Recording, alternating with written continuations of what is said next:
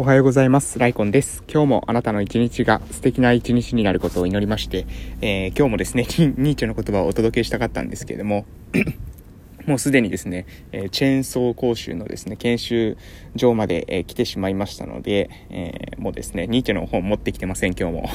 なので忘れてしまいましたので、え今日もですね、ぼちぼち、え朝の、まあ、あのね、あの、あとチェーンソー講習までですね、30分くらい、え時間がありますので、その間にですね、サクッと収録させていただこうかなと思います。えー、前回もしましたけど、コメントを読めるってことがですね あの、今更ながら気づきましたので、えー、そのコメントに対するですね、えー、対応をさせていただこうかなと思います。あと、えこの後もですね、まあ、こ今後もコメントとか、えいただいた時は、え定期的にですね、コメント返しの配信もしていきたいと思いますので、え何かご意見とかある方はですね、コメントをいただけますと嬉しいです。はい。で、えー、っとですね、えー、お便り、お便りですけれども、えー、どっから読んでいきましょうかね。うーん、前どこまで返したのかちょっと忘れてしまいましたけれども、え、っと、小池さんかな？小池さん、小池さん、え、この度、え、小池さん、うん、あ、まあ、まあ、別に、まあ、ごめんなさいね。あの、どれを読もうかなっていうふうに、えー、若干迷ってますが、あありがとうございます。あえー、はい、OK です。えー、小池ラジオ配信おじさんさんからの、えー、のコメントに返信していきます。いつも知的なラジオをありがとうございます。ニーチェの哲学は難解ですが、頭が悪いなりに解釈できれば、と、え、思っております。というような、え、コメントを来てますけれども、うん、まあ、あの、まあ、知的かどうか、えー、で、その知的っていうのは何を指しているのか分かりませんけど、私が自身がですね、じゃあ頭はいいかどうかっていうとですね、まあ、まあ、そんなことは全然ないですね。そんなことは全然ないですけども、まあ、自分の頭で考えてるっていうことをですね、知的というのであれば、まあ私は、あの、その人の、何ですかね、考えを、うん、まあ、あの、完全に誰かの考えが、この素晴らしいという、えー、この人の考えだけが、えー、素晴らしくて、それ以外の考えはゴミだみたいな感じで思うのではなくて、やっぱり自分の価値観に照らして、えー、その中で自分の頭で考えるってことを大事にしていますので、そういうふうに考えるってことが、まあ、ある意味ですね、まあ、哲学、うん。なんじゃないかなと思います。なので、え、皆さんもですね、まあ、誰かの考え、うん、素晴らしい人いる、いますけどもね、世の中にいっぱいいろんな人いますけれども、でも、あの、完璧な人はいないんですよ。完璧に自分、完璧っていうのはどういうことかというと、うん、そもそもですね、正義っていうもの自体が、えー、その人、その人のその価値観によるものであるということですね。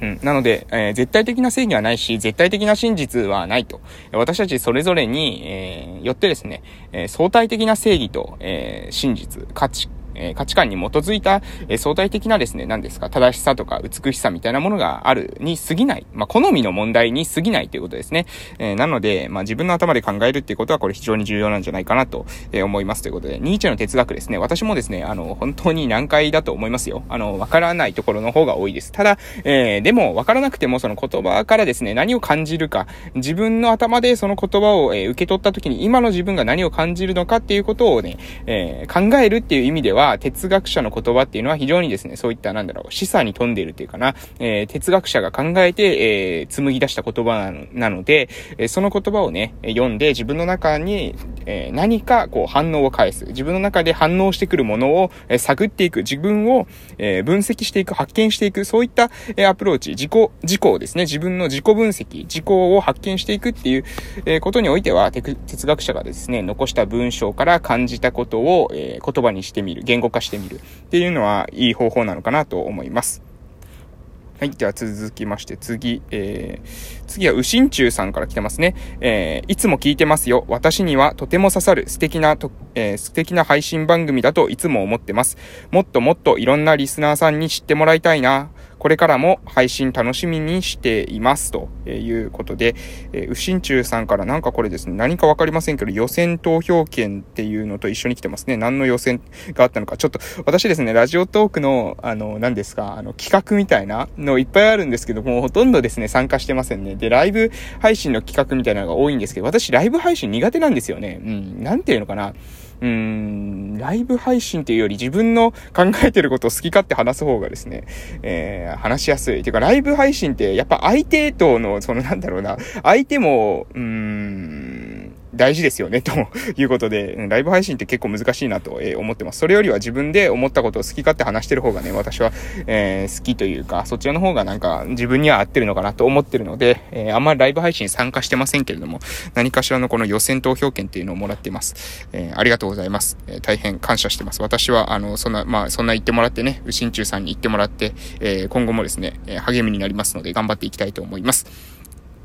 えー、続きましてですね、次はルーさん、えー、から、はじめまして、まだたくさん聞けてないのですが、共感したり感心したりして聞いています。子供たちのこと、島のこともとても頑張っていらっしゃる姿に、えー、いらっしゃる姿勢に感動しています。これからも配信楽しみにしております。ということでね、えー、ありがとうございます。という感じです。えー、次はですね、えー、これなんて読むの？ビュートか。ビュートさんビュートさん、はじめまして、ビュートと言います。えー、アドラー心理学は僕も取り入れてまして、面白い配信をされているなぁと思い、お便りを送らせていただきました。同じ自己自己啓発系のトーカーとして応援しています。今後ともよろしくお願いいたします。ということで、うん、自己啓発系のですね、トーカーなんだと いうことで、私はあまり、あの、自己啓発系のトーカーというよりは、ただ、ただですね、こう自分にの、何ですかその記録？日々の記録とか自分の考えとかか学びっていうのをただ取っていくっていうだけの コンテンツというか、なんていうかな。まあ、じゃあ誰のためのコンテンツなのかっていうと、これ結局私のためなんですよね あの、撮っていって、まあ、5年後とかになった時に、えー、聞き返す時に、ああ、あの時こんなことあったなとかっていうのを、えー、思い出す。まあ、ある意味日記ですね、日記。日記ってこう字書くのめんどくさいんですよ。でもこう話すと、あの、その1分間とかでもすごいこ、えー、量、えできるわけですね。私、こう、タイピングとかね、えー、苦手だし、えー、字書くのもね、そのノートにつけていったとして、そのノートなくなっちゃったら悲しい感じになりますよね。それよりは、まあ、音声で、えー、撮ってた方が、まあ、そのなんだろう、その声を残すことによって、その時の、その感情とかまで一緒に残せるんじゃないかなと。その時の、えー、自分のですね、考えまでパックできそうな気がするので、まあ、撮ってますということで、まあ、ただね、誰かの自己啓発になれたりですね、まあ、やる気になったりね、誰かのために間接的になれるのはですね、非常に嬉しいなというふうに思っております。えー、っと、うん、あとは、はい、えー、まあ、そんな感じでね、えー、皆さん、えー、来てますね。まあ、えー、あとはなんか感謝、あの、多分私がなんかライブ配信とかに行って、えー、ライブ配信っていうかその時配信してるのを聞いて、えー、なんか、えー、何か送った時にそれに対する感謝状みたいなものなので、まあ私の配信に対する感想では別にないのでね、あの、まあこんな感じでいいかなと思います。はい、ということで、えー、今も7分40秒喋ってますけれどもね、えー、周りにですね、もうちょっとあの、作業着を着たですね、チェーンソー研修に、えー、来た人々がですね、え集まり出してますので、え私がですね、車の中でこうやってこう撮っているのを完全にですね、奇妙な目で、え見てますのでね、もうあの、こいつやべえやつだと。えまあ、やべえやつってことはあんまりそんな間違ってないかもしれないんですけども、あの、まあね、ちょっと、えこんちょっと言いづらくなってきましたので、そろそろですね、終わらせていただこうかなと思います。えっとですね、そうですね、あの、8月1日から今日まで、え8月3日まででチェーンソー研修が終わりで、これでですね、え、私はチェーンソースキルをですね、おそらく獲得できるというところです。これでですね、あの、草刈り機、まあ、刈り払い機って言うんですけども、正式には。刈り払い機の、スキルと、えー、チェーンソースキルをですね、手に入れますので、私、重機は乗れないんですけども、あの、父がですね、重機が、乗れます。あとはですね、周りにね、結構私の村は、重機乗れる方多いんですよ。えー、本当土木関係の、お仕事の方が多くて、今日の夕方はですね、なんかその土木関係の、お仕事をしている方たちが、今後ですね、村で、生き残っていく戦略を私私なりにですね、勝手に、勝手に誰にも頼まれてないけど考えてみましたみたいな配信をですね、今日の夕方は、えー、する予定というか、まあ、昨日撮ったのがですね、えー、予約配信になってると思いますので、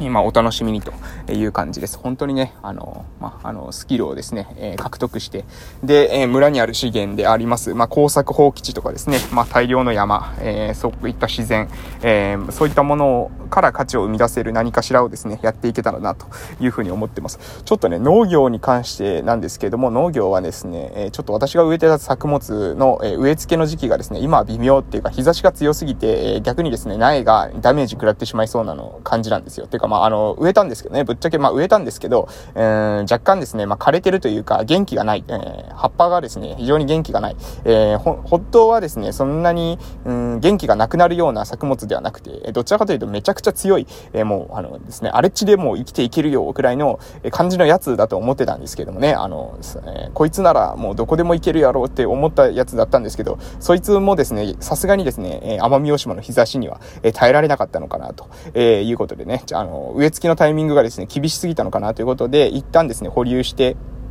うん、まあ別の打ち手をですね、打ちつつ、新しい畑とかをですね、に、まあなんか、を耕して緑肥とか撒いてですね、また新しいえー、畑の整備を、えー、進めつつ、えー、そのですね、あの、か、あの、日差し対策とか考えつつ、え、9月に植え付けはですね、再開は植え、9月から、え、しようかなと思います。なので、それまではまあ畑の開拓とかですね、え、畑の調子を整える緑肥膜とか耕すとか、え、そういったところをしながら、え、あとはですね、あの、実家、え、父の実家ですね、の、え回収をやっていけたらなと思っておりますと。でそんな感じで、まあ、できる時にね、できることをコツコツやっていきましょう。えー、ま、これ当たり前のことなんですけども、意外とですね、皆さんなんか一つのことにこだわって、それができないと、あの、進めないっていう方も結構多いので、それよりもですね、そういうやり方よりも、できる時にできることをやっていくっていうのが大事かなと思います。私もですね、この隙を見て、えー、こう、チェーンソースキルをですね、取りに行ったり、草刈り機のスキルを取りに行ったりとか、えー、やってますので、えー、この後もですね、なんとか、なんかね、あの、ファイナンシャルプランナーとかですね、簿記系の資格取りたいなとか、え、ふわっと 思ってたりしますけど、まあどうなるかわかりませんけどもね。まあそういったスキルも高めつつですね、あの、決戦の時に向かって、えコツコツ日々頑張っていきましょう。まあ、日々決戦みたいなもんですけどもね。えそれでは今日はこの辺で終わっていきたいと思います。えー、今日もですね、皆様の一日が素敵な一日になるということをですね、祈っております。それではまた夕方の放送でお会いしましょう。いってらっしゃい。